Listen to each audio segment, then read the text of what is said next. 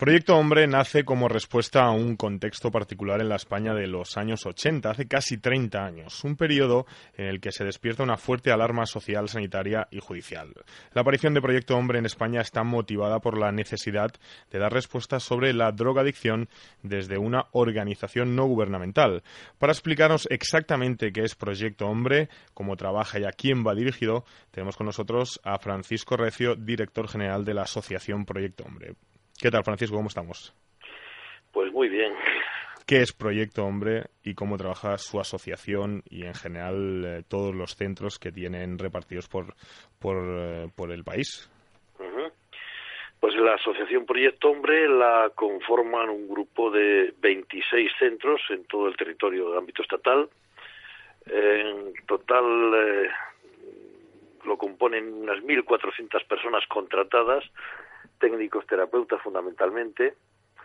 En los 26 centros tenemos un total de 220 aproximadamente de puntos de atención o dispositivos que llamamos nosotros que son aquellos centros en los que se desarrolla alguna actividad de apoyo, de ayuda o de intervención directa con personas que tienen cualquier tipo de adicción.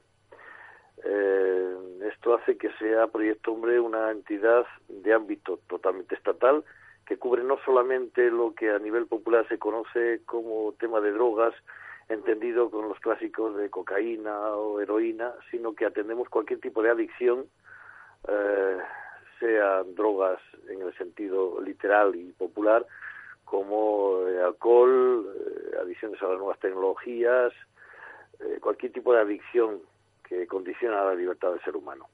Y ese es el trabajo que desarrolla efectivamente Proyecto Hombre desde hace en torno a 30 años. Supongo que, como decías, ¿no? que según diferentes adicciones o dependencias se trabaja de una u otra manera, pero ¿qué tipo de ayuda se ofrece desde Proyecto Hombre o qué métodos de trabajo hacéis desde Proyecto Hombre para ayudar a las personas que se dirigen a vosotros?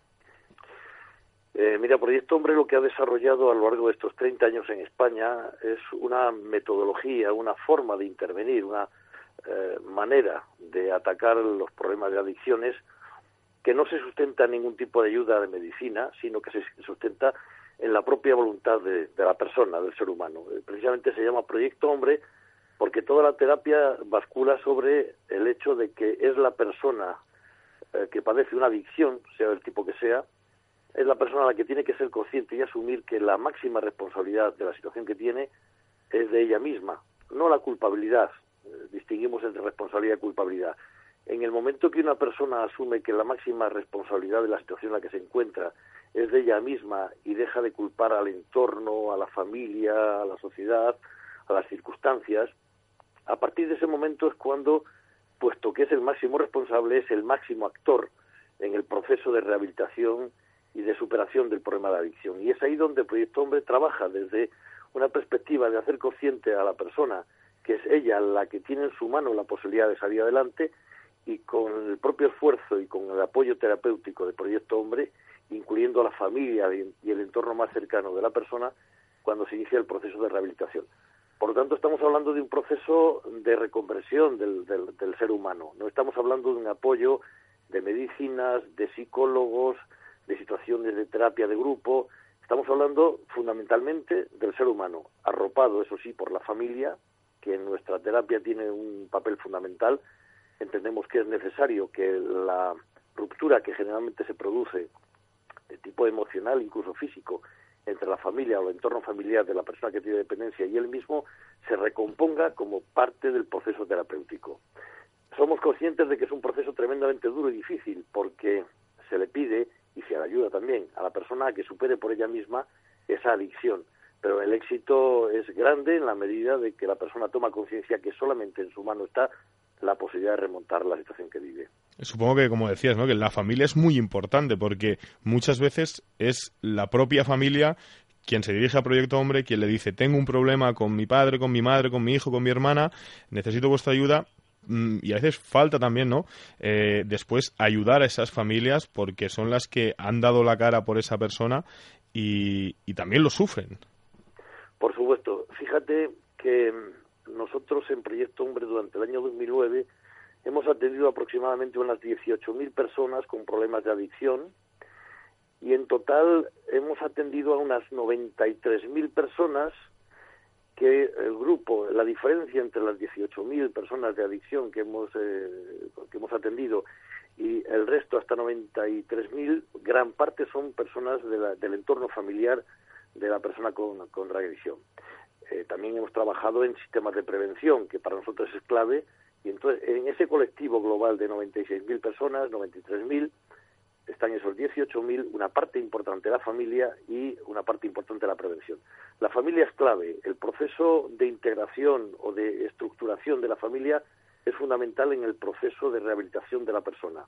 Primero porque, como bien dices, son los primeros que suelen sufrir las consecuencias de las adicciones, pero también porque, independientemente de que las hayan sufrido o no, en el equilibrio emocional del ser humano necesita rehabilitar como método de autoestima rehabilitar esas relaciones con sus familiares, que no quiere decir volver a vivir juntos, quiere decir simplemente establecer unas relaciones normales, eh, emocionalmente estables y maduras, donde no haya ese rechazo que se ha tenido habitualmente contra la persona que tiene una adicción, en muchos casos hay que decir que merecidamente, porque es muy duro vivir al lado de una persona con adicciones y soportar la tensión de crueldad que supone la convivencia con ella.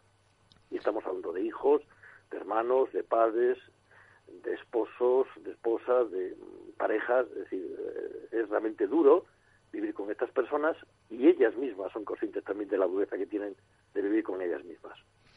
En la sociedad de hoy en día, mm, ¿cuál sería la, droga estrella o la adicción estrella que más se trata, eh, que más os llega a Proyecto, a proyecto Hombre?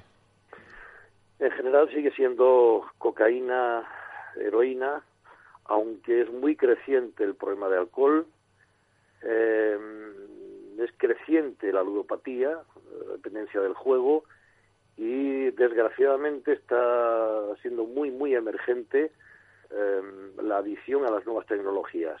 Es un campo que todavía no se le ha dado la gravedad que tiene, porque en el fondo una dependencia, llámese de Internet, llámese de los chats, llámese de cualquier sistema informático que tenga una persona sujeta delante de un ordenador o equivalente durante horas y horas y le impida vivir con libertad no deja de ser una adicción.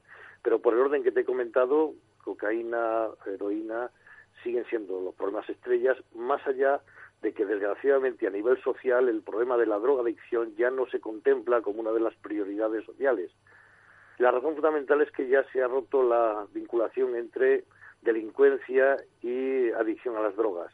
En la medida que las personas que tienen esa adicción ya no manifiestan comportamientos hostiles socialmente de delincuencia, para el público en general, la drogadicción ha dejado de ser un problema de primera línea, primera magnitud, como era en los años 80, y ahora eh, ha quedado reducido a un problema familiar gravísimo, cruel, pero al no tener repercusión social apenas eh, se habla de él, ¿no? el problema de la drogadicción existe, sigue siendo virulento, sigue siendo cruel, más allá de que tenga repercusiones sociales por la delincuencia o no las tenga. Y esa sí que es una llamada que hay que hacer a la sociedad de que no olvide que la drogadicción sigue existiendo, que potencialmente la gente joven está en altísimo riesgo de incurrir en ella, incurran o no en situaciones de delincuencia, que es lo que nos llama la atención a los ciudadanos de a pie. ¿Sería la gente joven eh, hoy en día, la sociedad actual, no el perfil de, dependientes, pero sino igual el, el ámbito de edad que más hay que controlar o que más hay que cuidar o que más hay que informar para que, para que no entren en, estas adicciones?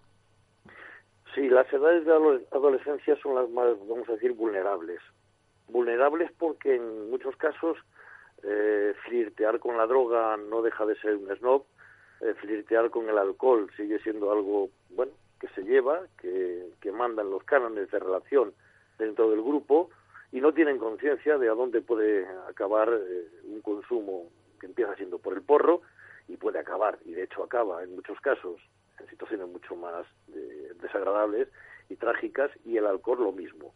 Por eso, precisamente, es por lo que, conscientes de esta problemática, desde Proyecto Hombre hemos desarrollado cursos de prevención dirigidos fundamentalmente a los ámbitos escolares que forman y capacitan a los profesores y a las personas que están al tanto de estos eh, adolescentes, porque si somos capaces de prevenir y cortar de raíz cualquier tipo de intento de penetración en estos ámbitos, estamos eliminando algo mucho más costoso, que es sacar a una persona una vez que tiene una historia de drogadicción de 5, 10, 15 y 20 años, ¿no?